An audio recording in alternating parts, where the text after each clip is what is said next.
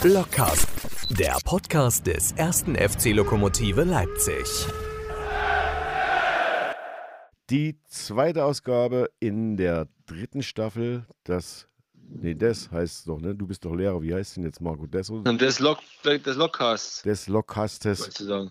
Des Logcasts, ja, das ist eh, ich glaube, das ist ein Fugen-E, das brauchen wir eigentlich nicht. Logcasts können wir machen. Hast du dein schlechtes Gewissen eigentlich schon beruhigt, dass du beim ersten, bei der ersten Ausgabe nicht dabei warst? Naja, es fiel mir schwer, tatsächlich das abzugeben, ähm, aber das wäre nicht gegangen mit meinem, mit meinem Sohn in England. Der hat dafür auch keine Geduld und der war auch lange wach.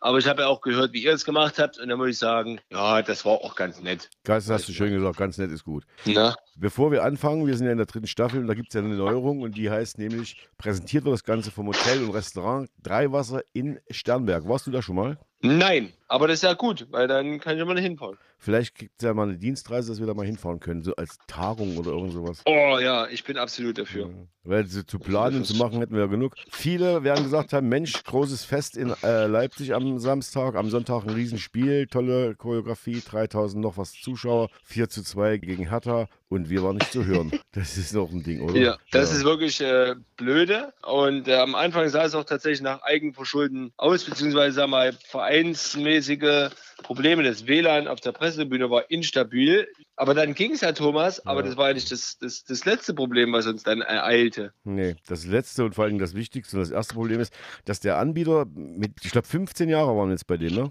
Also ungefähr. Online ist seit Anfang, seitdem es Lockruf Ja. gibt. Ich glaube, vorher waren wir bei keinem anderen. Seit Ja. 2004 waren wir dort. Seit 2004 Ich habe noch mit dem Mann persönlich gesprochen im Dezember und November 2004. Ja, Dezember 2004. So, und die haben uns Ja. jahrelang, jahrelang haben die uns den, äh, also hatten wir dort den Stream untergebracht. Das hat jahrelang reibungslos geklappt, mit ganz, ganz wenigen Ausnahmen. Weit über eine Million Zuhörer hatten wir da abgewirtschaftet bei diesem Anbieter. Und jetzt hat sie einfach weg, bumm, aus dem heiteren Himmel raus, gibt's nicht mehr. Ohne Vorankündigung. Ja. Und da standen wir da. Und haben Ja, genau. Ricardo hatte ja dann die, die, die, die Adresse eingegeben. Ja. auf dem Laptop, weil muss mir ja vor- so vorstellen, unser Laptop oder der Lockruf-Laptop, euer Laptop, Thomas, der kann dann das Signal natürlich nicht in alle Welt verbreiten, sondern das läuft ja über einen Server und der übernimmt das dann. Dafür bezahlt äh, Lockruf, also in dem Falle ihr, äh, schon äh, auch ein bisschen Geld im Monat tatsächlich für diese Dienstleistung. Und dann, indem man die Dienstleistung nutzen, gibt die Seite ein und bums kommt man auf irgendein äh, YouTube-Video. Hm. Oder man einfach, äh, also wenn es war wenigstens kein Rickrolling, ja, also zu Rick Astley oder so sind wir nicht gekommen. Das wäre ja noch die Höhe gewesen, aber trotzdem, wir waren also handlungsunfähig an diesem Abend, äh, nee, Nachmittag. Vielleicht ist es ja so wie bei der Facebook-Seite von Lockruf, die, ja- die ja immer noch nicht geht, weil die, die wurde ja gehackt und das ist ein riesen, riesen Spagat. Nicht, dass die Seite auch gehackt wird, aber ich glaube es eher nicht. Wir haben auch versucht, jetzt in den letzten Tagen noch mal Kontakt aufzunehmen, ist uns nicht gelungen. Es gibt jetzt äh, einen neuen Anbieter. Wir haben das Ganze jetzt zurechtgebastelt, dass beim ersten Auswärtsspiel Freitag, glaube ich, ne? Friday, ja, Friday. äh, dann die Hörer hören können, falls das bis dahin nicht über die Log-App oder über die Seite von Log funktioniert. Bei lockruf-radio.de, die Player funktionieren, das haben wir getestet, die laufen stabil. Also dann könnt ihr auch dieses Spiel dann wie gewohnt live und in Stereo hören. Da wird Martin vor Ort sein und ja. soweit- stabil, stabil, Digi. Stabil. Soweit so weit Ja. haben wir uns jetzt raus. Hört man eigentlich nebenbei, äh, hört man eigentlich, dass ich nebenbei das Arbeitszimmer mal aufräume? ja, das zu hört man. Ja, ja. Aber das ist ja, das ist ja Teil der Ist Show. Störend? Ja, mich nicht. Äh, Ich, wie- ich habe ja letzte Woche auch gesagt, ich vermisse ja auch so ein bisschen, dass du Fahrrad fährst, in der Wanne sitzt. Und, aber was, was, dazu würde ich später kommen noch, weil du hast ja auch in Gerne. deinem Leben hast du ja auch einen Spagat gemacht. Ich habe letzte Woche schon sozusagen das Ganze falsch kommentiert, aber das werden wir später aufklären. Ja, ich bin nämlich tatsächlich jetzt, wie heißt das nicht, Polyglott, sondern wie heißt denn das ja? Nicht Pandemie, nee. Poly, Der hier mit, mit, mit viel, viel Polygamie. Polygamie, viel, das ist gut. Ich Das, bin jetzt poly, polygam, meine Frau weiß es nur noch nicht, ja, aber ja gehört, nicht alles erfahren. Nee, nee, nee, kann sie auch im Podcast erfahren. Beim Fanfest warst du da vor Ort? Absolut, absolut großes Kompliment an alle, die diese Organisation da übernommen haben. Es ist mir gerade ein bisschen äh, Sonnencreme ins Auge gelaufen. Oh, die die Organisation übernommen haben. Das war wirklich toll. Ich bin äh, mit Sack und Pack und Familie da gewesen. Oh, hier ist eine Wespe bei mir auf dem Schreibtisch gestorben. Das ist aber unschön. Und ich dachte so, naja, wir sind um elf da, da sind wir irgendwie dann um drei wieder zu Hause oder so. Nö, Viertel sechs war es dann doch, als wir dann äh, im Auto wieder saßen und äh, nach Hause gefahren sind. Das war tatsächlich, äh, wir hätten noch länger dort sitzen können, tatsächlich davon mal abgesehen. War eine tolle Veranstaltung, gerade für Eltern war da echt viel dabei, also für die Kinder sozusagen. kann ich nur noch mal äh, unterstreichen beim nächsten Stadionfest. Ich glaube, meine Familie wird wieder hinwollen. Du wohnst aber noch in Leipzig, oder? Ich wohne noch in Leipzig, ja. weil, ja. Du, weil du jetzt Sonnencreme nimmst, also hier ist es schon, geht's langsam Richtung Dunkelheit. Ich dachte nicht, Ja, dass es ist von irgendwie tagsüber jetzt vom Schwitzen oder was, keine Ahnung, zu mir runtergelaufen. Ach so. Ja, ja, nee, nee, nee, nee, nee. Also hier, die Sonne in Leipzig ist auch tatsächlich am Untergehen, also Westwärts gucke. Wir waren ja den ganzen Tag in Erfurt, aber das ist eine andere Geschichte. Kommen wir vielleicht später nochmal dazu. Wer ist wir? Ja, meine Familie. Also okay. Wir haben Gäste, wie sich das gehört für den Podcast.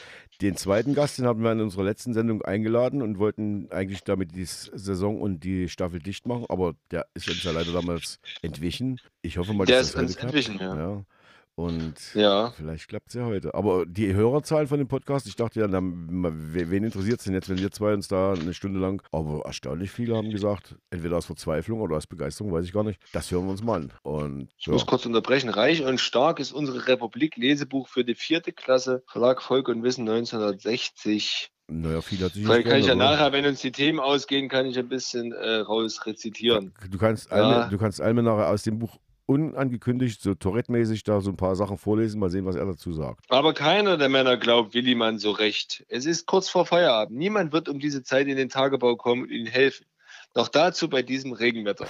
Willmann lässt sich nicht beirren und geht zum Telefon.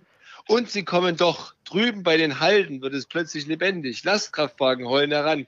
Männer springen herunter, es sind Arbeiter aus der Brikettfabrik, man glaubt es kaum. Einer von ihnen drückt Willmann die schmutzige Hand zur Begrüßung. Natürlich helfen wir euch, es ist doch auch unsere Kohle. Die Männer arbeiten in drei Kolonnen, auch der junge Arbeiter ist wieder mit dabei. Gemeinsam werden Gräben gezogen und Gleise verlegt, der Bagger erhält einen festen, sicheren Untergrund und so weiter und so fort. das könnte auch so eine Ja. Ansprache bei Lok Leipzig im Trainerzimmer 1976 gewesen sein. Ja. Ja, genau. Letzter Satz. Äh, morgen wird sich das Schaufelrad des Baggers wieder in die Kohle hineinfressen. Ach, schön. Ja. Ja. wenn man von der Autobahn nach Leipzig fährt, ins Brune, fährt man ja auch immer an diesem Bagger vorbei, der da noch steht. Ja. Und Den hat mein Schwiegergroßvater konstruiert. diesen, diesen, diesen, Tatsächlich. Genau, der da, noch steht. Mensch. Genau, also nicht gebaut, sondern konstruiert. Da könnte, könnte André Gör ja seine, seine Staatenführung ausweiten, wenn du die Baupläne vom äh, Papa Ur- Urus Ja, ja, ja, die könnte ich besorgen tatsächlich. Naja, dann So. haben wir das schon das nächste fest geplant. Wollen wir jetzt mal unseren ersten Gast anrufen? Ja, der wird schon ganz hippelig sein. Warum die nicht anrufen? Haben sie uns vergessen? Haben sie mich vergessen, so rum. Dann versuchen wir ihn Genau. jetzt einfach mal anzurufen und hoffen mal das Beste. Bis gleich. Herzlich willkommen zurück im äh, Logcast, dem Podcast des ersten Log. Wir haben unseren ersten Gast für diese Sendung. Es ist Isa Dogan, unser neuer Stammtorhüter. Oder äh, wechselt ihr euch jetzt jedes Spiel ab, Isa? Also, nee, davon weiß ich nichts, aber äh, hallo erstmal und ja, danke schön erstmal. Ne? Wirst gleich überfallen, geht gleich Wann- richtig los hier. Genau. Wann hast du erfahren, dass du, dass du, dass du halten wirst jetzt bei, bei, bei Lok als, als, als Nummer 1? Nach dem Abschlusstraining, also einen Tag vorm Spiel, da haben die uns zu, also da hat der Almo uns ins Büro gerufen, uns alle drei, und hat uns dann quasi ein Feedback über die Vorbereitung gegeben und dann quasi auch die Entscheidung, wer gegen Hertha am Tor steht. Kannst du dann und, und Niklas geht dann grußlos aus der Kabine oder wa- was, was passiert dann in solchen Momenten, wo der eine erfährt, er ist es und der andere erfährt, er ist es leider nicht? Nee, also das ist halt, das freut natürlich immer einen zu hören, okay, du bist meine Nummer eins, du spielst morgen, aber ähm, ich gehe in jede Woche, in jede Trainingswoche so rein und will so trainieren oder so performen, dass ich am Ende, dass es am Ende keine Wahl gibt, dass nur ich im Tor stehen kann. Und das ist halt so, ja, dann quasi so mein Ziel. Und wenn das dann halt auch bestätigt wird, dann ist das okay. Ich habe mir jetzt mein, sagen wir mal so, mein Ziel für die Vorbereitung erreicht und dann bin ich auch erstmal froh darüber, aber ich werde jetzt nicht aufstehen und tanzen, weil ich weiß, da kommt noch ein Spiel auf mich zu, wo ich performen muss, wo ich dann alles bestätigen muss. Wie schnell ist das dann Normalität, wenn man erfährt, man spielt? Wie schnell schaltet man um, sagt, jo, jetzt volle Konzentration aufs Spiel? Ja, also wie gesagt, ich, ich bin schon am Montag quasi schon bei dem Spiel. Also egal, ob ich jetzt spielen werde oder nicht, ich werde an das Spiel denken, ich werde mich so vorbereiten auf das Spiel, dass ich gefühlt selber schon im Tor stehe. Es gab auch jetzt Jahre oder Saisons, wo ich dann als Nummer zwei auch da stand. Und da habe ich mich trotzdem genauso vorbereitet wie eine Nummer eins und bin so mit der Einstellung auch in die Woche reingegangen. Also das hat dann bei mir nichts verändert. Ich denke, das kommt auch so mit der Erfahrung, dass man auch mal eine Nummer zwei war. Dann Mhm. bereitet man sich halt auf alles vor. Und so war das einfach auch einfacher für mich dann quasi umzustellen und Mhm. sagen, okay, morgen ist das Spiel, ich stehe im Tor. Wie ist euer Verhältnis, ihr drei Torhüter untereinander? Ich meine, Dennis ist vielleicht auch ein bisschen außen vor als, als quasi auch Torwarttrainer. Wie würdest du das Verhältnis beschreiben untereinander? Ja, ist ganz, also ist, ähm, angenehm, sagen wir mal so. Also in der Vergangenheit hatte ich ähm, immer gute Torwartkollegen, also wir waren immer sehr eng miteinander. Wir haben uns auch gegenseitig Mhm. immer gepusht und ich denke, ich kenne jetzt Niklas erst seit ein paar Wochen und ja, ich denke, dass da schon was entstehen könnte. Aber das ist ja auch natürlich ein Konkurrenzkampf, aber man sollte sich trotzdem irgendwie auch gönnen oder auch den Erfolg quasi gönnen, weil wenn die Mannschaft erfolgreich ist, ist man als Spieler gleichzeitig automatisch auch erfolgreich. Und ja, das sehe ich halt so, also ganz entspannt. Als äh, bekannt wurde, dass du Gast in dem Podcast bist, hat mich eins, zwei, drei Leute gefragt, ich nie gesagt, ich soll dich mal fragen. Und ich persönlich glaube, das ist die dämlichste Frage, die man einem Torhüter stellen kann. Ich leite es trotzdem weiter. Warum ist er denn in die falsche Ecke gesprungen? Gibt es noch was Dämlicheres als diese Frage, die man einem Torwart stellen kann? Beim Elfmeter jetzt, oder was? ja, ja. Ja, das Ding ist beim Torwart halt, da will irgendwie jeder dann irgendwie sagen, er hätte mal das gemacht oder das gemacht, er hätte den Ball gehalten.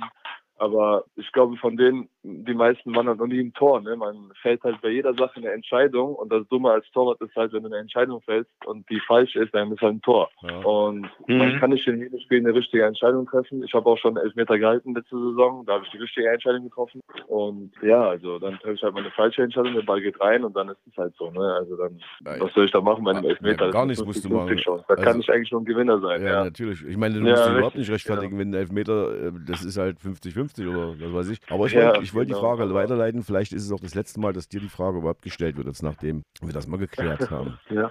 Wie würdest du dein Torwartspiel, deine Stärken äh, beschreiben? Dieser nach, nach Potenzialen fragt man heutzutage nicht mehr so. Deswegen konzentrieren wir uns auf die Dinge, die du, die du gut kannst. Was sozusagen, was sind Ja. deine, deine Stärken? Also ich denke, ich bin halt ein Instinkttorhüter. Ich kann auch Spiele entscheiden. Das habe ich auch so über die letzten Jahre dann auch für mich gefunden, auch jetzt in der Rückrunde. Und ich bin auch spielerisch nicht verkehrt. Ich kann auch der Mannschaft spielerisch weiterhelfen und auch ja quasi den Druck von der Mannschaft nehmen über meine langen Schläge auch, die ich auch ähm, auf Lager habe, quasi hinter die Kette, dass die Mannschaft auch mal komplett rausschieben kann. Ich habe auch die Fähigkeit, ähm, viele Flanken abzufangen, weil ich einfach von der Größe her und wenn ich dann noch hochspringe, quasi fast auf drei Meter komme, da komme ich halt auch an viele Bälle ran. Ja, also eins gegen eins ich, habe ich auch eine gewisse Stärke, habe ich auch schon viele Bälle gehalten und so in den Bereichen da fühl, also da finde ich mich halt, sagen wir mal so, ja, da bin ich halt gut ausgebildet, sagen wir mal so.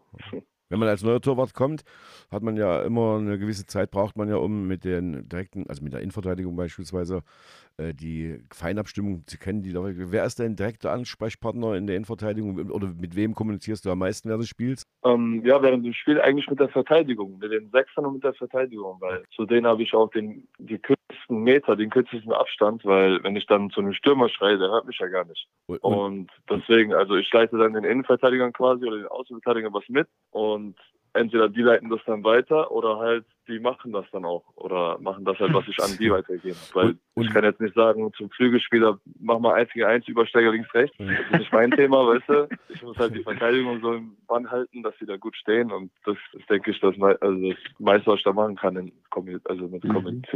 Und wie sehr freut sich dann, wenn du siehst, dass Luca auf und davon geht und über die Mittellinie und bis zum gegnerischen Tor sagst dir, Mensch, Mensch, hoffentlich kommt er schnell genug zurück. Ja, das, also, die, also die Angst habe ich schon öfter gehabt jetzt. Das ist ja in den Vorbereitungsspielen auch schon ab und zu mal passiert. Und da habe ich immer, immer gedacht, ey, bitte verlier den Ball nicht. Ja. Weil dann kommt halt im Boomerang wieder zurück. Aber er macht das eigentlich ganz gut. Also langsam vertraue ich ihm auch, wenn er da losrennt. Weil das macht er auch ziemlich stark. Habe ich auch so selten, selten gesehen in der Form. Aber ja, solange es nicht schief geht, macht er das gut. Inwieweit bezieht sich der Trainer mit ein oder euch der Trainer mit ein, wenn es darum geht, äh, wie verteidigen wir beispielsweise Standards, Ecken und so weiter? Wie viele Leute stellen wir in die Zone? Wie viele Leute stellen wir an den Mann? Habt ihr da Mitspracherecht? Kurzer Pfosten, langer Pfosten und so weiter? Ja, auf, auf jeden Fall. Also je nachdem, jeder Torwart ist ja anders. Jeder Torwart eben braucht vielleicht, äh, braucht vielleicht nur einen am Pfosten, manche brauchen zwei. Manche wollen einen genau vor sich haben, manche nicht. Aber ich denke, wir haben es da gut hinbekommen jetzt. Wir haben zwar durch den Eckball jetzt einen Elfmeter verursacht, aber daraus lernt man ja auch. Aber ich denke, wir standen gut, vor allem bei Standard. Und ja, also wir haben es da schon ausgetauscht. Wenn es da noch was zu korrigieren gibt, da habe ich auch keine, äh, keine Angst, da irgendwie zu einem zu gehen und zu sagen, hey, ich will das so und so. Aber zurzeit passt Mhm. es ja, deswegen gibt es auch nichts zu besprechen bezüglich den Standards. Hast du es persönlich Mhm. lieber, wenn du bei einer Ecke am kurzen Pfosten jemand stehen hast oder sagst du, nee, mir es lieber, wenn die um mich rum positioniert sind? Nee, also ich habe da gerne einen am ersten Posten. Am kurzen mhm. Pfosten vor allem. Also ich hätte da gerne einen, weil meistens, wenn der Ball dann lang geschlagen wird, dann, also passiert jetzt nicht oft, aber dann kommt halt der Kopfball, der geht dann über alle hinweg in die lange Ecke quasi und da steht dann halt der mhm. am Pfosten. Der rettet dann das, das Tor. Ich glaube, das haben wir auch schon ein paar Mal erlebt mhm. in der letzten ja. Saison. Deswegen, also das will ich jetzt nicht verändern unbedingt. Sag mal, Isa, du hast vorhin äh, über deine Ausbildung ganz kurz gesprochen, dass du da und da gut ausgebildet bist. Wer hat dich denn ausgebildet und wo wurdest du ausgebildet? Ich glaube, Hoffenheim habe ich gelesen, aber wie ist es genau abgelaufen? Also ich hatte damals ein Probetraining in der U16, also ich war noch U15, dann wurde ich in, der, in die U16 eingeladen bei der TSG Hoffenheim. Und wenn man jetzt so zurückdenkt, dann muss man halt ein bisschen schmunzeln, weil wo die alle gelandet sind, das ist Wahnsinn. Also die Torwarttrainer vor allem oder auch die Cheftrainer, wo ich dann auch miterlebt habe. Und mhm. ja, also bei, beim Probetraining, da hatte ich den Dennis Neu damals Torwarttrainer. Mhm. Der, hatte mich, der sollte quasi beurteilen, ob ich genommen werde oder nicht. Und der ist jetzt beim ersten FC Nürnberg als Torwarttrainer in der ersten Mannschaft. Mhm. Zum Beispiel. Und dann hat auch Michael Rechner viel entschieden. Er hat mich dann auch ja. nochmal noch mal sehen wollen im extra Tortraining. Und der ist jetzt natürlich halt Profi-Tortrainer über die Jahre geworden bei Hoffenheim. Michael Rechner hat auch mal in Leipzig gehalten, aber bei einem anderen Verein oder im Tor. Michael das habe ich mal gelesen gehabt. Ja, ja, das habe ich mal gelesen. Also ja, ja. Ich weiß nicht, bei Sachsen-Leipzig war das vielleicht? Ja, ja, genau, der war bei Sachsen-Leipzig.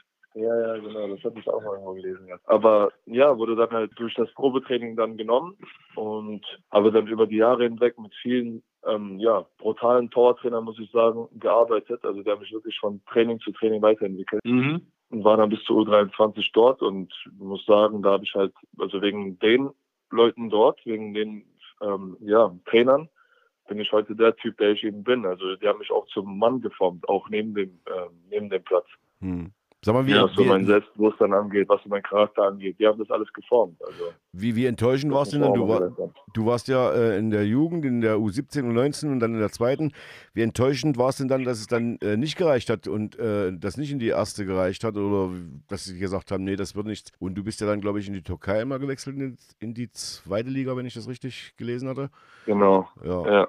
Und da warst du aber auch bloß eine Saison. Genau, also. Ja zu dem ersten Thema. Ich war natürlich sehr geschockt erstmal, weil ich hatte ja noch Vertrag. Und ähm, ja, da hatte ich auch schon frühzeitig eigentlich auch viele Angebote oder halt viele Optionen, aber da hatte ich mich nicht sicher damit gefühlt, weil das war das erste Mal nach Jahren wieder, dass ich mich entscheiden musste, in wel zu welchem Verein gehe ich. Weil wenn Hoffenheim dann jedes Jahr gesagt hat, ja, wir wollen verlängern, wir wollen verlängern, da gab es keine andere Option, weil Hoffenheim ist für mich so das Nonplusultra, weil man mit da groß, man sieht das Stadion, man ist als Balljunge im Stadion, man sieht die ganzen Profis, man trainiert mit denen ab und zu. Das ist dann so wie ein Traum. Also man lebt den Traum quasi. Man erhofft sich quasi auch, dass man irgendwann da reinrutscht in die ganze, ja, in die, in die Liga quasi, in die Bundesliga. Und da hatte ich gefühlt gar keine Zeit darüber nachzudenken, wie traurig das ist, weil ich musste dann auch schnell schauen, okay, wo lande ich, was ist der nächste Schritt, was wäre sinnvoll. Und dann kam es am Ende zu der Sache Türkei, weil das hat sich einfach in dem Moment vom Bauchgefühl her richtig angefühlt, weil ich dachte, da kann es mhm. schnell hochgehen, aber kann auch schnell runtergehen, also so wie es am Ende auch passiert ist. Aber das, die Chance, dass ich da halt schnell durch die Decke breche, das war halt, die war halt auch da. Und deswegen habe ich mir das in der Türkei angetan quasi. Und ähm, ja, nach drei, vier Monaten habe ich schon gemerkt, wo ich dann auch weniger immer weniger Rolle gespielt habe dort. Also immer weniger Aufmerksamkeit, immer weniger Wertschätzung. Das kam dann nach einer Zeit, weil wir auch viele Spiele verloren haben, unten drin standen. Dann habe ich auch gemerkt, okay, das ist vielleicht nicht der richtige Schritt gewesen. Ich muss dann vielleicht wieder zurückgehen nach Deutschland, um da wieder Fuß zu fassen, um da wieder regelmäßiges professionelles Training zu haben, weil in der Türkei war es nur gefühlt 45 Minuten auf dem Platz und dann wieder rein und dann Spieltag, weißt du? Also mhm. da war das Training das vor allem so wie ich es mir vorgestellt hätte. Weil wenn man nicht spielt, dann will man wenigstens gut trainieren, aber das kannst du da auch nicht. Aber ja, dann habe ich mich halt frühzeitig schon entschieden, zurückzukommen. Dann wäre ich im Winter zu, einer, zu einem Verein, also war ich im Probetraining wieder in Deutschland, in der dritten Liga. Da sah es auch schon gut aus, aber da hat die Türkei dann, also der Verein, mich dann nicht gehen lassen, warum auch immer. Mhm. Und dann musste ich das Ganze halt gerichtlich klären dort. Und das ging dann halt bis zum April und dann ab Mai war ich dann wieder in Deutschland. Und dann konnte ich mich wieder quasi selber fit halten mit meinem Tortrainer zu Hause und habe dann quasi so für die neue Saison wieder trainiert und am Ende bin ich dann in Chemnitz gelandet. Hm. Jetzt bist du in Leipzig gelandet. Was für ein Gefühl hast du jetzt in Leipzig? Ja, ich muss sagen, gutes Gefühl. Also von Anfang an, als ich da, als ich da mit Albe geredet hat, geredet hatte, da hat sich das direkt richtig angefühlt, als wir uns dann auch getroffen haben. Da habe ich dann auch direkt diese Euphorie gespürt in mir, dieses Bauchgefühl und das brauche ich einfach. Ne? Also hätte ich das nicht gehabt, dann hätte ich mich auch nicht dafür entschieden. Das ist eigentlich ganz einfach. Aber man muss dann auch natürlich abwägen, okay, was habe ich hier, was habe ich vielleicht bei einem anderen Verein und was habe ich, wenn ich bleibe in Chemnitz und da hat einfach Lok Leipzig gut gepasst und habe ich nicht lange drüber nachdenken müssen, ehrlich gesagt. Hast du, hast du türkische Wurzeln, sodass ein Wechsel in die Türkei naheliegend war, letztlich? Ja, ja, klar, meine Familie stammt aus der Türkei. Ah ja, okay. Genau. Aber wenn ich es richtig verstanden habe, ist eher ein verlorenes Jahr jetzt gewesen in der Türkei für dich. Es war eine, es war eine gute Erfahrung, sage ich mal so. Es war eine Erfahrung für die Zukunft, weil man weiß ja nie, vielleicht landet man wieder in der Türkei und dann weiß ich halt ganz genau, worauf ich achten muss, dass ich dann ein erfolgreiches Jahr habe. Und ich denke dadurch, also ich sehe ja immer das Positive in den Sachen, deswegen denke ich, dass das dann doch eine gute Erfahrung war. Was mich noch interessieren würde, wenn du jetzt auf äh, Chemnitz guckst, äh, Jakubow war ja auch so, ist ja eigentlich einer der besten Tore der vierten Liga, könnte eigentlich auch locker dritte Liga erhalten, war eigentlich auch kein Vorbeikommen. Ähm, also auch so eine Zeit, wo du nicht so viel gespielt hast. Ist man als Torhüter äh, noch mehr unter Druck bei Vertragsverhandlungen oder Angeboten, die richtige Entscheidung zu treffen, als bei als ein Feldspieler? Was würdest du sagen? Weil entweder du spielst oder ja. spielst nicht, wirst du nicht eingewechselt nach 60 Minuten. Ja, das ist, denke ich, so eine Sache. Also ähm, in Chemnitz wäre so, es so gewesen, dass es ein offener Kampf gewesen wäre zwischen mir und Jakubow. Ja. Aber in Lok ja auch zwischen mir und Müller, aber ich dachte mir halt, boah, Jakubow ist halt schon über 30, hat diese Erfahrung, hat dieses Standing und alles. Deswegen habe ich mir gedacht, ja. Lok wäre eher, eher was für mich, auch mit dem, wegen dem Verein und alles. Und, und da ich will nicht sagen, ich bin geflüchtet vor dem Kampf. Mhm. Ja, also es war schwer einfach für mich zu sagen, ich bleibe, weil ich wurde dann ja auch aus dem Tor genommen für das Pokalfinale. Und da habe ich schon gemerkt, so, boah, das wird dann sehr hartnäckig, ja. da, wenn die mir sagen, okay, offener Kampf und alles, das wäre, also das hat schon ein bisschen was in meinem Kopf ausgelöst, als sie mich dann rausgenommen haben. Ja. Und ja, also es kommt, ich glaube, kein Verein kann ja sagen in den Vertragsgesprächen, du bist unsere Nummer eins, außer du hast halt diese Erfahrung, dieses Standing. Aber ich denke, ja. als junger Torwart kann mir kein Verein versichern, dass du die Nummer eins bist, weil Leistungen ja. entscheiden einfach im Training, in, in, den Vorbereitungsspielen, in den Ligaspielen. Und wenn du halt mal fünf Ligaspiele, sagen wir mal, verkackst, dann nimmt, dann nimmt dich der Trainer aus dem Tor, ganz einfach. Also das ist überall so. Hm. Logisch. Und das ist deine Verantwortung. Kein Verein, deswegen kann dir, glaube ich, kein Verein, also vor allem jungen Torwart, versichern, du bist unsere Nummer eins. Ja, darauf, ich denke mal, man ist schon froh, wenn man sagt, es wird ein offener Kampf, ein ganz neutraler Kampf im Training, jeden Tag im Training, in den Spielen. Und das, da war ich schon froh, weil als ich zu Chemnitz gewechselt bin, war das ja klare Nummer zwei am Anfang. Und das war mir halt so, okay. Ich habe es dann selber halt so erarbeitet, dass sie mir sagen, okay, es ist ein offener Kampf, aber ich wollte ja. halt mal wieder aus neu, ich wollte halt mal wieder ein neues Umfeld, dann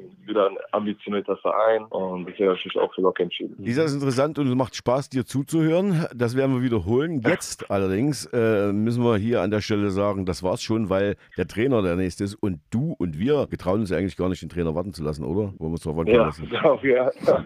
Sonst gibt es morgen Läufer oder so. ja, wir werden, wir werden auch die Verspätung entschuldigen, werden sagen, du bist dran schuld, dass nicht wir dann dran schuld sind. Nein. Danke, dass du dabei warst, dir die Zeit genommen hast. Herzlich willkommen nochmal in Leipzig. Dankeschön. Wir freuen uns, dass du dabei gerne. bist und ja, hoffen, dass wir dich bald mal wieder hören. Und wenn das nächste Mal du einen Elfmeter hältst, dann sollen die dich mal fragen, warum du dich in die richtige geschmissen hast. Genau. Ja. wir wünschen dir viele zu Null Spiele, Isa, ja? Wenige Gegentore dieses Jahr und bleib verletzungsfrei. Dankeschön, das hoffe ich auch. Euch noch einen schönen Abend. Ja. Danke. Ja, Tschüss. danke, gleichfalls. Ciao. Ciao, ciao. Ja, Isa Dogan, unsere Nummer 1 zurzeit. Er hat erklärt, wie es zustande kam und äh, wie es dann weitergehen soll.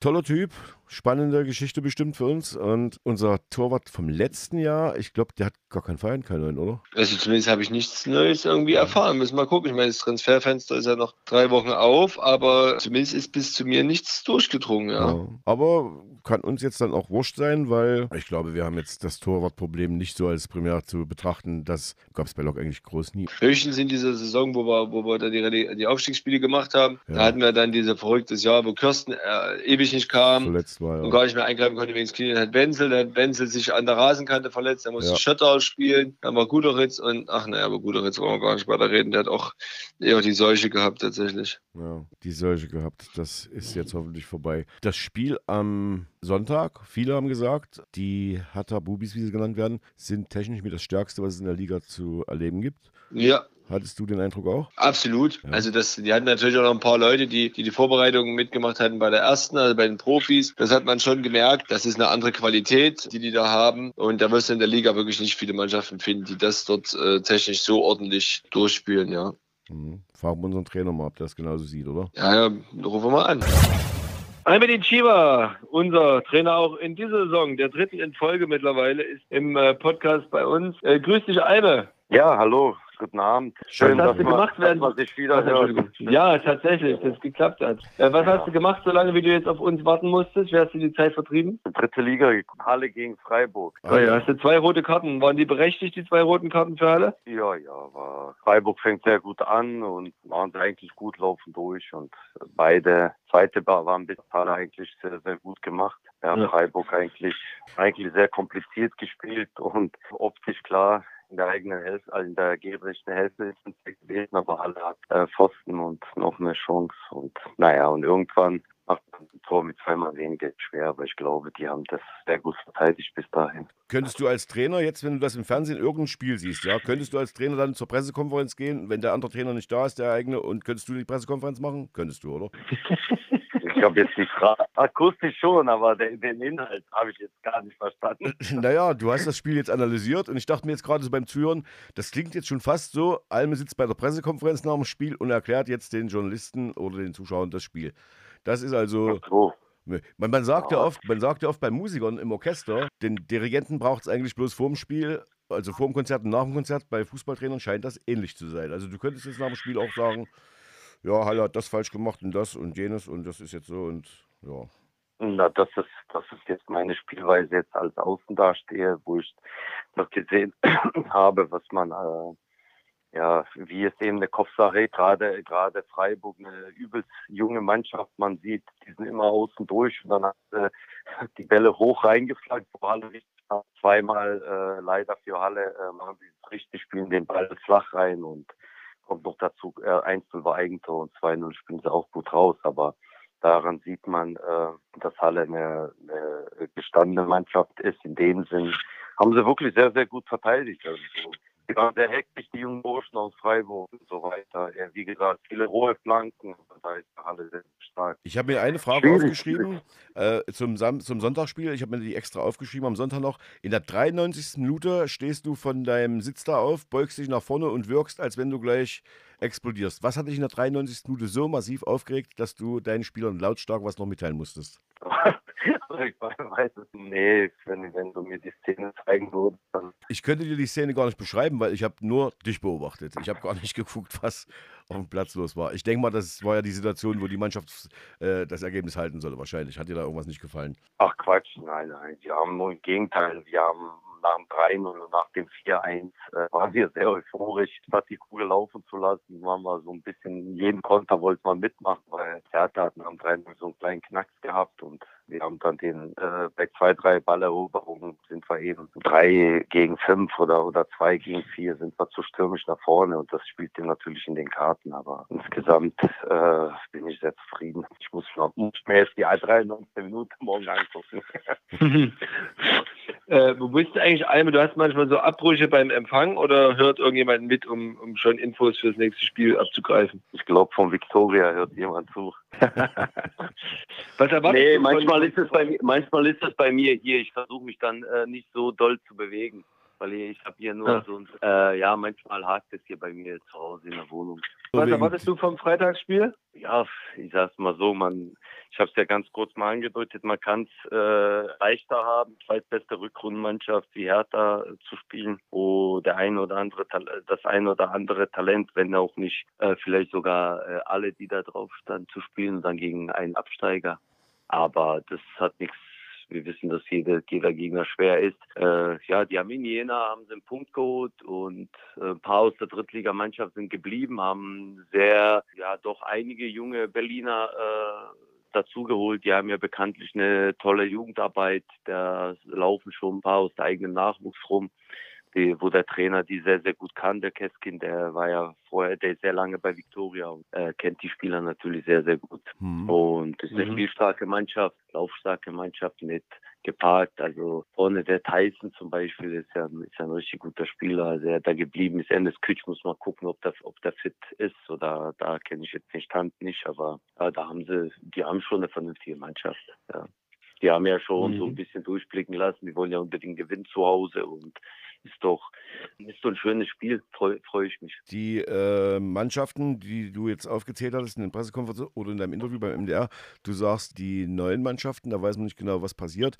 Die Standardfavoriten sind auch klar. Nach dem ersten Spieltag macht es also schon Sinn, irgendeinen Trend zu erkennen? Ja, ich glaube, es ist sehr, sehr schwierig, Trend zu erkennen. Wir wissen alle, dass bis zum 30. August noch der ein oder andere kommen wird. Bei vielen Mannschaften haben wir jetzt bei der Klinik gesehen, ein Spieler wie äh, Zigerci, der hebt das Niveau in der Regionalliga ja. sehr, sehr, sehr, sehr hoch. Und äh, deswegen ist es sehr, sehr schwierig, das jetzt erstmal äh, so zu sagen. Aber es ist ja Fakt, äh, das haben die Umfragen auch gesagt, dass da vier Mannschaften ganz, ganz vorne sind. Die, da sehe ich die auch. Ja, am Ende ist das natürlich für jede Mannschaft sehr schwierig, aus den Gründen, was ich jetzt gerade gesagt habe, dass man noch nicht weiß, wo man ist, dass man sich da nicht nach vorne beugt und sagt, ja, äh, wir wären der Top-Favorit, will keiner, um sich zu schützen, das ist normal. Aber ja, ich gucke da jetzt nicht so, so doll äh, nach außen, muss ich ganz ehrlich sagen, ja. Also mhm. was die für Ziele haben. Und ich denke, man, man, man muss immer seine eigenen Hausaufgaben machen. Und das haben wir schon vor ein paar Monaten gemacht, indem wir es geschafft haben, 50 Spieler zu behalten. Und äh, in der Breite denke ich, dass wir uns gut verstärkt haben. Die besser sind als letztes Jahr, aber man muss auch sagen, auch, auch äh, viel, viel jünger geworden. Und so müssen wir eben gucken, dass die jungen Spieler sich auf den alten so ein bisschen fest, festziehen, hoch, hochziehen an denen. Und äh, das Spiel jetzt äh, war dann schön, weil Jamal, Sefi und äh, Farid ein sehr, sehr starkes Spiel gemacht haben. Und da können die Jungs dann eben sich ein bisschen an denen aufreiben und sagen, ah, so läuft es ab und dann wird man automatisch als junger Bengel auch besser. Mhm. Du hast gerade gesagt, wir sind, wir sind jünger geworden. Äh, äh, Victoria hast du gerade angesprochen, die haben auch einige Spieler aus dem Nachwuchs geholt. Generell gibt es den Trend, dass der, die Fußballmannschaften überhaupt ein bisschen jünger werden, Stück für Stück. Hast du eine Idee, woran das liegt? Äh, dass also sozusagen erfahrenere Mannschaften die Seltenheit sind und das eigentlich vollkommen normal ist, dass jüngere Mannschaften jetzt äh, im, am Ligabetrieb teilnehmen? Ach, ich, ich sehe es gar nicht so, weil, wie gesagt, wir haben ja einen sehr alten bei uns mit 35, der von Woche zu Woche ja. seine Leistung bringt. Das äh, geht mir jetzt mit jung alt nicht, also geht mir auf gut Deutsch jetzt, ich hoffe, da Kinder nicht zu auf, auf, am Arsch vorbei. Ja, es geht um, um die Leistung und ja, ich hätte auch äh, den einen oder anderen vielleicht Erfahrenen äh, geholt, aber es passte nicht, ja. Es, es passte mhm. einfach nicht, weil äh, das Finanzielle und das Leistungsstand äh, ist nicht äh, ist nicht gut und dann äh, zahle ich nicht für jemanden, der, wo ich sage, das ist nicht unser Weg und ja, da sind wir noch nicht so weit, dass wir dann einen Pigerci, obwohl er nicht alt ist, der hat ja ein super Alter. Ich nenne jetzt den Jungen jetzt, ich will da nichts Böses sagen, ich nenne, nenne ihn nur, weil der für mich schon damals, wo im Aufstiegsjahr bei Victoria, der Unterschiedsspieler äh, in der Regionalliga mhm. war und auch erstes Jahr oder erstes halbe Jahr bei Viktoria in der dritten Liga der beste Mann auch war, ja. ja. Und wir, bei uns ist es eben so, geworden, wie es ist, dass dann man 17-Jährigen, 19-Jährigen kommt. Ich bin überglücklich, dass die zu uns gekommen sind. Ich wollte die auch haben. Es sind keine, wo ich sage, gut, da wollte ich eine Bomben Bombengranate haben und jetzt habe ich aber ein ein Linus bekommen, sage ich mal so. Nein, ich wollte schon frühzeitig einen Linus haben, ja. Und den haben wir dann bekommen und ich bin glücklich drüber, ja. Genauso geht es ja. um die anderen. Weigel kenne ich sehr, sehr lange, ja. Habe ihn bei, bei, Magdeburg schon als Jugendspieler gekannt und das passte einfach alles. Ich finde ja, die spannendste Neuverpflichtung ist ja Luca. Das finde ich am spannendsten. Willst du uns erzählen, ja, wie, das, wie das passiert ist? Ja, weil ich meine, Luca ist, ist ein Junge, der sich immer in Leipzig wohlge wohlgefühlt hat, bei uns sich wohlgefühlt hat. Ich glaube auch bei mir, aber auch bei der Mannschaft. Und der mir immer gesagt hat, Alme, Regionalliga, also Regionalliga würde er immer für uns spielen. So, jetzt war jetzt die Zeit, um einfach ehrlich zu mir zu sein, hat er, er oder sein Berater, denke, dass da was Konkretes war Ja, und äh, das war so sicher, dass der mir einfach frühzeitig gesagt hat, Alme äh, sucht dir einen anderen Innenverteidiger. Und ich finde das erstmal vom Charakter her sehr, sehr gut. Super, ja. Ja, Mhm. und äh, ich habe natürlich war ich traurig, aber ich sage, gut, der muss seinen Weg gehen. Und der, er hat mir immer gesagt, dass er Regionalliga bei uns spielen würde. Und irgendwann, jetzt weiß ich nicht, ich bin ja eben nicht sein Berater, aber wie das abgelaufen ist, muss das ab äh, äh, nicht mehr so aktuell gewesen sein. Und äh, es gab auch, das weiß ich, zwei, drei Regionalliga-Vereine, die ihn unbedingt haben wollten. Und der hat dann mir immer, äh, also der hat dann gesagt, naja, dann kann er auch bei Lok bleiben. Ja, und irgendwann haben wir ja die Vorbereitung mitge äh, angefangen. Und dann, der hat ja ein super Verhältnis mit den Spielern, da habe ich das von Farid und Jamal so ein bisschen mitbekommen, dass er doch schon da irgendwo in der Luft hing. Und dann habe ich ihn angerufen und gefragt, was ist. Hat er mir so ein bisschen die ganze Geschichte erzählt. Und dann habe ich gesagt, so, jetzt kannst du eins machen, kannst du ganz, ganz lange warten oder du kommst einfach zurück, weil das ist kein Beinbruch, weil der, äh, wir wissen, was wir an denen haben und das ist alles nicht so schlimm. Einen jungen Spieler so einen Abschied zu haben, muss ich ehrlich sagen, es ist immer unangenehm, dann wieder zurückzukommen, aber so ist der Fußball. Er hat nie irgendwelche Geschichten erzählt und deswegen sind wir alle sehr, sehr froh, dass er wieder zurückgekommen ist. Sehr schön. Und zur Strafe darf er dann am Jahresende wieder backen bei uns mit dir. Ja, wir ihn versuchen zu überreden. Ich weiß jetzt nicht, ob er sich nochmal traut. Doch, doch, ich glaube das schon, dass er das macht. Du hast ja in dem Interview, äh, was du letzte Woche oder vor zwei Wochen, nee, letzte Woche gegeben hast beim MDR, erzählt, dass du selber damals Schwierigkeiten bekommen hast als Spieler, weil du eben der Meinung warst, dass alle Spieler am Strang ziehen müssen und dass du gesagt hast, es gibt Spieler, die sagen, nee, nee, ich bin für die vierte Liga gut, aber für die dritte wird es nicht reichen, deswegen bin ich jetzt nicht unbedingt daran interessiert, aufzusteigen. Hat sich das in den Jahren jetzt geändert oder gibt es immer noch äh, Spieler, die so eine Denkweise haben? Und da meine ich jetzt nicht unbedingt Lok Leipzig bloß da mit. Na, ich glaub, glaube, es macht keine Absicht. Ich war damals auch so. Es ist einfach so, dass man manchmal manchmal bequemer wird, weil man, äh, ja, wie sagt man so schon, Wohlfühlase ist und äh, dieses ganze Thema jetzt damals bei mir bei Halle, das war, äh, ich würde äh, zu diesem Zeitpunkt immer wieder so machen, ja, weil ich von meinen Mitspielern immer verlangt habe, habe dass, ja, dass sie genauso verrückt sind wie ich. Und ich selber habe hier und da auch Fehler gemacht in der Situation. Aber äh, in der Situation waren schon ein paar Gemütlichkeiten drin, wo ich eigentlich auch dafür geholt wurde, um das so ein bisschen raus, rauszuhauen, ja, mit meiner Art und Weise. Und äh, ja, dann passt das eben nicht. Ich dann noch eine eklige Weise früher viel schlimmer als jetzt. Jetzt bin ich ein bisschen diplomatischer. Und äh, dafür bin ich aber auch älter geworden. Ja, und das passt eben den einen oder anderen nicht. Und da kriegt man dann ganz, ganz schnell Probleme und dann, ja, wenn es dann nicht läuft, dann ist man ganz schnell auch ein Boomer. Ja. Und, äh, aber ist alles gut, weil ich habe ja das ganze Interview jetzt nicht zu wiederholen. Jetzt ist Mhm. alles gut. Ich Ah. habe mit den Leuten, den einen oder anderen treffe ich ja immer noch ein Mhm. gutes Verhältnis.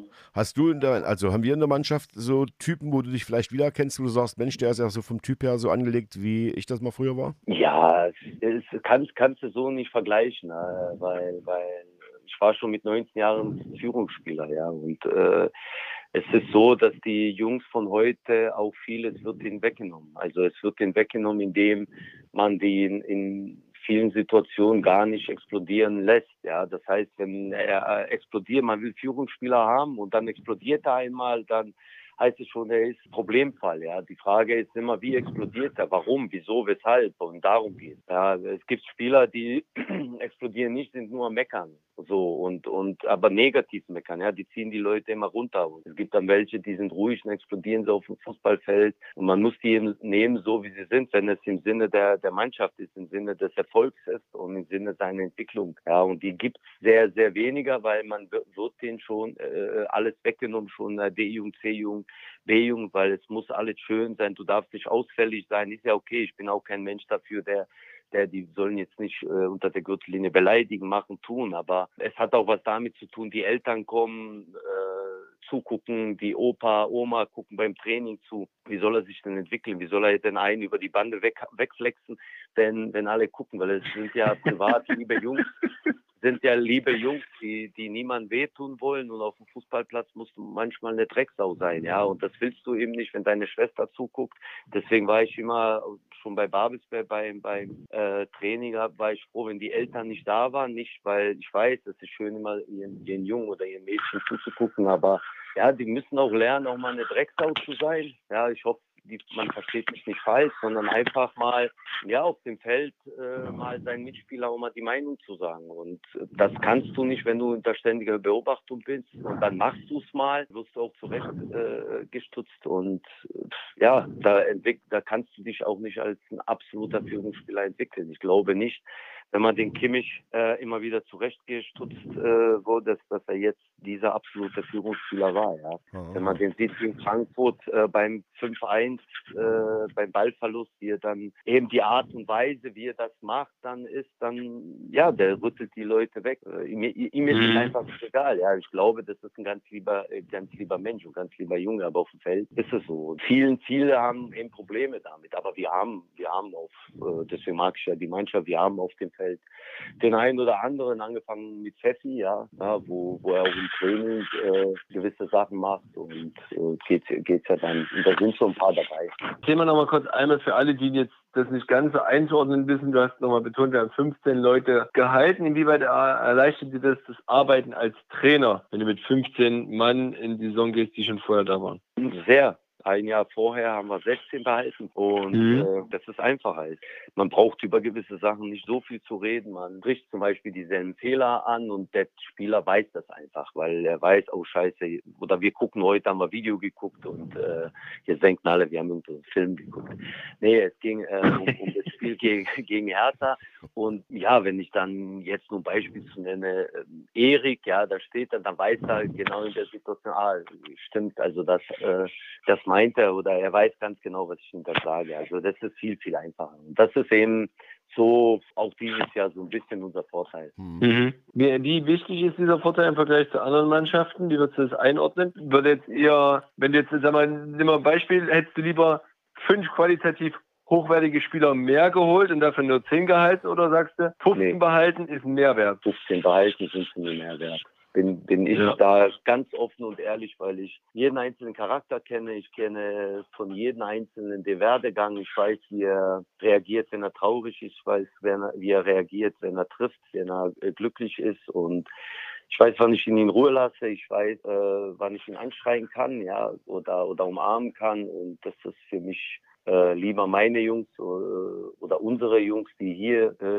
äh, länger sind, zu behalten, als ja, vielleicht ticke ich anders, aber nach, nach besseren und größeren und höheren immer zu streben, fällt man manchmal auf die Fresse und äh, weil mhm. vielleicht derjenige von der qualitativen her äh, tick besser ist, aber ich weiß nicht, wie er ist beim extremen Training, wenn, wenn man den macht, was ist mit ihm, ist er dann verletzt. Äh, bei unseren Jungs weiß ich das ganz genau. Und äh, die Entwicklung bei gerade denen jetzt, die äh, behalten ist, äh, bei Ole habe ich ja auch mal wiederholt, äh, immer wieder ist es so, dass ich äh, frühzeitig wusste, dass er geht. Bei Bergzi war es jetzt nicht so klar, das ist schade. Und der Rest habe ich frühzeitig gesagt, dass äh, wir Verträge nicht verlängern. Und deswegen am Ende ist es nur Berg, der äh, ja den Wechsel da nach Chemnitz gemacht hat. Ansonsten sind die Jungs, die ich halten wollte, sind auch geblieben. Gepaart jetzt mit neuen und äh, die sind mir so wie die sind sehr, sehr lieb. Ist denn jetzt die Kaderplanung für jetzt erstmal abgeschlossen oder kommt noch jemand? Na, schwierig, schwierig, weil wir haben ja mit, mit äh, Su auch ein Glücksfall, der sehr, sehr jung, jung ist und eine sehr, sehr gute Qualität ist, aber der auch sehr viel äh, Zeit braucht. Aber so von der Kader müsste schon irgendein, irgendein Glücksfall, aber ich bin jetzt nicht auf der Suche. Also ich habe heute ein Gespräch gehabt mit einem Berater, der mich angerufen hat und ich habe gesagt, nee, ich brauche keine Spieler. Okay. Okay, eine. Ich habe keine weiteren Fragen im Moment sagen? Nee, und das ist auch schon Ach so, doch, eine habe ich noch. Wo ist denn Ricardo Grimm? Na, hoffe zu Hause. Achso, ja genau, aber der war jetzt nicht verletzt, der war einfach nicht im Kader jetzt dieses Wochenende. War, ja, das ist, das ist ja das, ja, wenn alle äh, gesund sind, was ja bei uns leider Gottes nur Pipi jetzt unglücklich, aber bei ihnen sieht es auch gut aus. Also nichts Schlimmes passiert. Äh, Mo macht dann nochmal ein MAT, aber es ist äh, so, dass, die, dass er eine kleine Kapselverletzung unten hatte und äh, unglücklich mhm. gewesen. Wir sind gut durch die Vorbereitung gekommen und das ist für einen Trainer immer top. Äh, ja. Musste dann ein paar Außenkader streichen und einen trifft es immer oder in dem Falle vier und äh, damit müssen die Spieler aber leben. Und mir ist das viel, viel lieber, als dass, ja, ich sage so wie gegen BFC mit 13, 14 Mann wir hinfahren. Ja, Aber ja. Der war, der war unter der äh, Vorbereitung, hat er so ein paar Tage Achillessehnenschmerzen, da war er ausgefallen. Danach ist er nicht gut reingekommen muss sich ein bisschen äh, umstellen und ähm, aber es ist ein guter Fußballer. Er muss sich eben reinkämpfen. Wir haben ein ganz ekliges Mittelfeld und das wusste er aber schon vorher. Also dass mhm. immer wieder einen, einen trifft und jetzt hat es ihn getroffen und er muss sich da reinbeißen, ja, wie der jeder andere, äh, der jetzt im Moment nicht spielt. Ja, jetzt waren Boggy und Mike letztes Jahr absolute Stammspieler waren auf der Bank und ja, ja so ist das. Eine knappe Entscheidung, aber das zeigt einfach, dass wir in der Breite schon vernünftiges Niveau haben. Und wenn man mal sieht, äh, das erste Auftaktspiel äh, in einer Saison hast du ja vor zwei Jahren gemacht gegen Hertha. Ich glaube, da gab es zwei Spiele auf der Bank. Jetzt musstest du sogar äh, mehrere streichen. Also hat es auch eine Entwicklung gegeben, tatsächlich. Ach, in diesem Verein gibt es, seit ich hier bin, eine Entwicklung nach dem anderen. Also unabhängig von der Mannschaft, sondern drumherum. Und das ist jetzt mein Ernst. Also ich glaube schon, dass ihr mich ein bisschen kennengelernt habt in den zwei Jahren. Ja ja, der Samstag und der Sonntag waren äh, unabhängig von die ganze Vorbereitung, die da abgelaufen ist, auch unser Trainingslager mit den Sponsoren da, die gekommen sind und war Samstag die Geschichte war da ja, kann ich auch jetzt die Gelegenheit nutzen, mich einfach mhm. allen Menschen zu bedanken, ja, ohne jetzt anfangen, äh, sondern einfach, was die für den Verein getan haben, ob ehrenamtlich, ob die Fans. Und das Samstag für einen Regionalegisten, muss ich sagen, ist nicht, ist keine Normalität das äh, ganze äh, Fest, was da war. Und, und ich habe es der Mannschaft gesagt, die haben uns äh, zu was Besonderes gemacht. Und deswegen war uns das schon sehr, sehr wichtig, dass wir dass wir ein gutes Spiel abliefern. Man kann immer gegen Hertha verlieren oder unentschieden. Das haben wir ja gesehen, wie stark die sind. Aber die Jungs haben ja. sich jeden Angriff gewehrt und dann mit Ball haben wir einen super Fußball gespielt. Und ich glaube, dass das dass die Jungs das so, so schon zurückgezahlt haben, denen, die einfach uns schon was Besonderes gemacht haben. Und äh, es ist nicht selbstverständlich, aber daran sieht man, dass das auch nicht gespielt ist von, von den Leuten hier. Ich habe mich ja danach noch sehr lange, äh, war ich noch auf dem Fest und mit den einen oder anderen unterhalten, die ich auch so nicht kenne. Und das war jetzt nicht gespielt, sondern man merkt, man merkt, dass die Leute einfach, äh, unabhängig ob ich Trainer bin oder die Mannschaft, die haben das Herz blau-gelb und ja, da kann man als Trainer dann froh sein, dass man so einen Verein spielt. Und deswegen war ich auch heilfroh, als der Schiri abgepfiffen hat. Die äh, letzte Woche, da war ja Thorsten Krach zu Gast und er hat gesagt, der Alme kennt jeden jungen Spieler in Europa, aber den, ich weiß gar nicht, ob ich den Namen richtig ausspreche, Einso Gong, den kannte er auch noch nicht. Wie ist da der Kontakt zustande gekommen? naja, erstmal kenne ich nicht alle in Europa. Also äh, ist übertrieben, aber wie ist zustande gekommen? Das ist durch einen Berater, durch seinen Berater, den ich vorher auch nicht kannte. Und bei mir ist es immer so, gerade wenn ausländische Spieler von weit, weit weg kommen und so jung sind, ist für mich wichtig, erstmal äh, was ist der Berater, wer bietet ihn an? Und weil ich habe da keine Lust, dass irgendein junger Mensch hierher kommt, 2000 Euro ausgibt und er bei, macht bei uns Probetraining, ich schicke ihn nach Hause, ja. Mhm. Dann weiß ich nicht, äh, wer zahlt das, ja. Und da tun mir die Jungs leid, das mache ich dann nicht mit. Und äh, war erstmal sehr skeptisch, hat er mir gesagt, der, der ist schon hier in, in Deutschland, dann habe ich mich über den Berater erkundigt, habe mit ihm zwei, drei Gespräche gemacht, habe mich nochmal erkundigt, was für eine Firma das ist, also wie es abläuft. Und ja, dann habe ich äh, eben mitbekommen, dass er sehr, sehr lange hier in Deutschland ist und sehr viele Sachen gemacht hat auf eine ernste Art und dann hat er gesagt, gut, wenn er schon hier ist, dann kann er dann zu, zum Probetraining kommen. Ja, dann ist er zum Probetraining gekommen, der Spiele gemacht. Und habe ich den Berater nochmal zweimal direkt kennengelernt und habe gemerkt, wie doll er sich für den Jungen, also was er für den Jungen hat, wirklich 100 Prozent äh, um ihn kümmert. Und und dann merkt man, gut, das ist kein Schwätzer, sondern ist einer, der hält auch das, was er äh, versprochen hat. Er hat mir auf den Punkt äh, genau äh, so erklärt, wie er ist. Ja, wie schnell, wie dies, wie das, wo seine Stärken und Schwächen sind und dann kriegt man so ein bisschen das Vertrauen und, und dann macht man so eine Geschichte. Ansonsten gibt es viele Fälle, wo gerade aus Afrika, Australien wo angeboten wird und das ist dann sehr, sehr äh, risikoreich, wo die Jungs einfach leid tun. Hierher kommen, habe ich als Spieler oft erlebt, dass dann auf einmal äh, in meiner Mannschaft ein Mitspieler dann zum Probetraining war und der hat ein Niveau von Verbandsliga gehabt. Ja, und dann hast du ihn gefragt, wo der kommt, dann du, der kann kein Deutsch. Ist dann von ein, einer Stadt zum anderen in Europa durch, jetzt wahrscheinlich drei, vier, 5.000 Euro losgeworden und wieder nach Afrika zurück. Ja, Mhm. und das, das äh, macht man nicht. Ich glaube, dass wir da schon auch eine, eine absolute äh, Verantwortung haben und nicht äh, jeden Scheiß mitmachen. Ja, verstehe.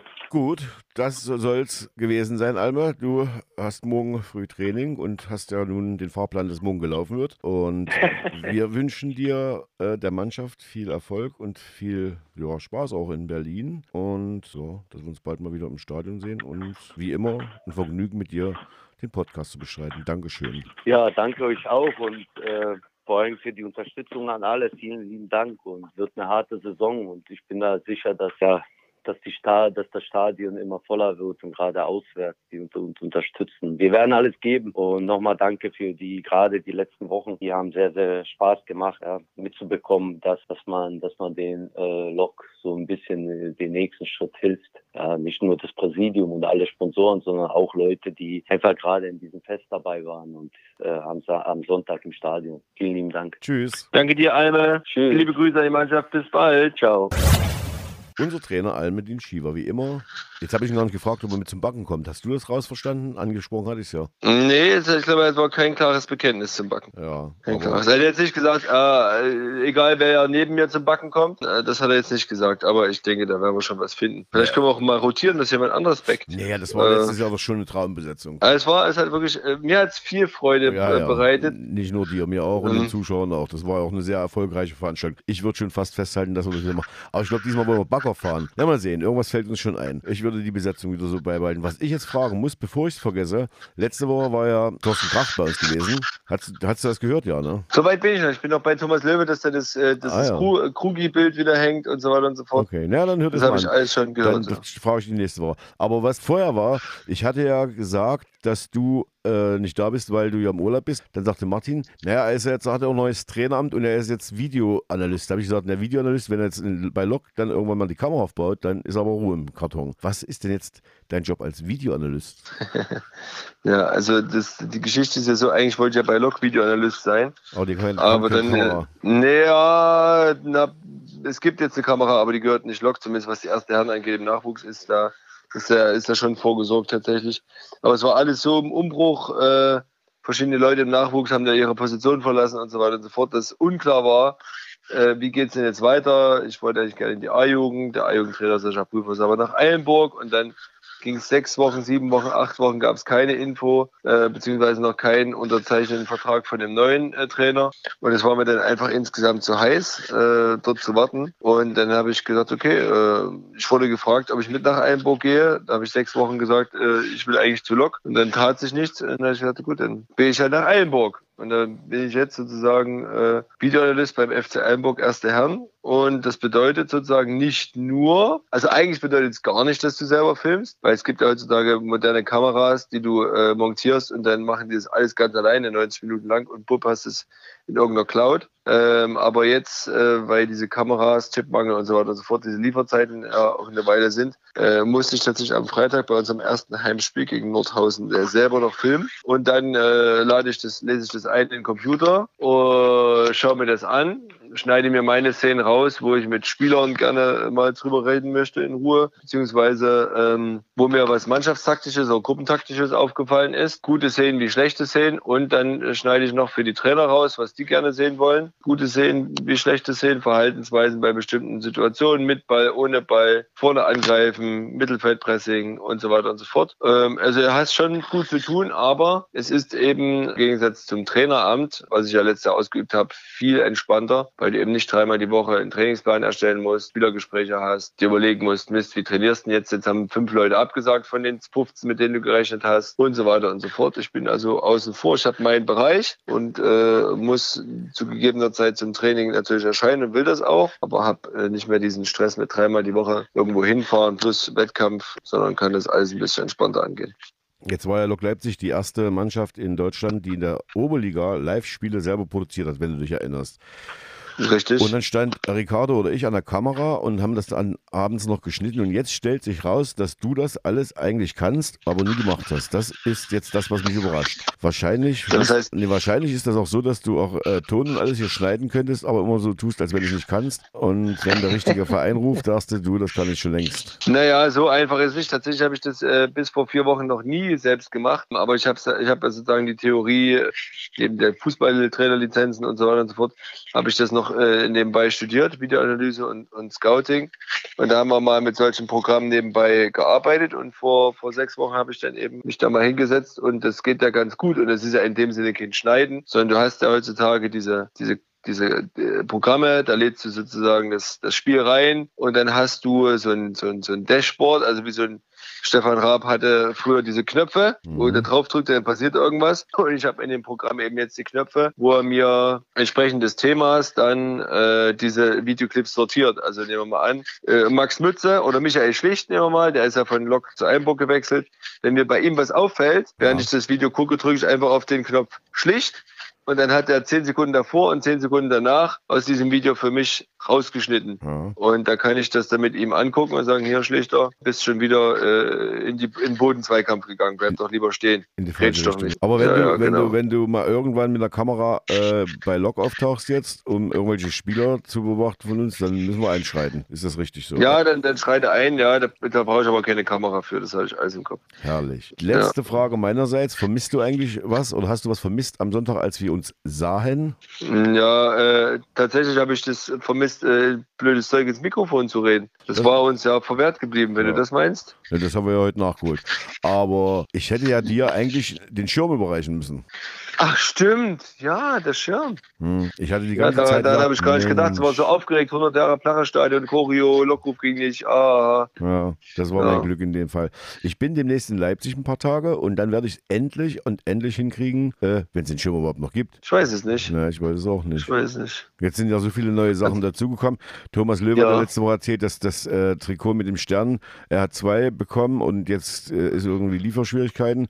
Hast du eins? Nee, wenn der Präsident schon zwei hat, dann ja klar, dass die anderen nichts bekommen. Nee, aber ich habe mit ihm auch drüber gesprochen. äh, Die, die, die bestellte Menge war zu defensiv sozusagen bestellt. Es hätten deutlich mehr, gerade bei dem Fest am Samstag hätte man unglaublich viele Trikots verkaufen können. Also ich hätte mir dort, also meine Familie, die kriegen ja alle, bis auf meine Frau, kriegen ein Trikot. Und äh, wir hätten dort zugeschlagen. Eiskalt, aber im Fanshop gab es eben nichts mehr. Ja, aber das ist ja, wo du vorhin aus dem äh, Lehrbuch der DDR vorgelesen hast, da schließt sich der Kreis.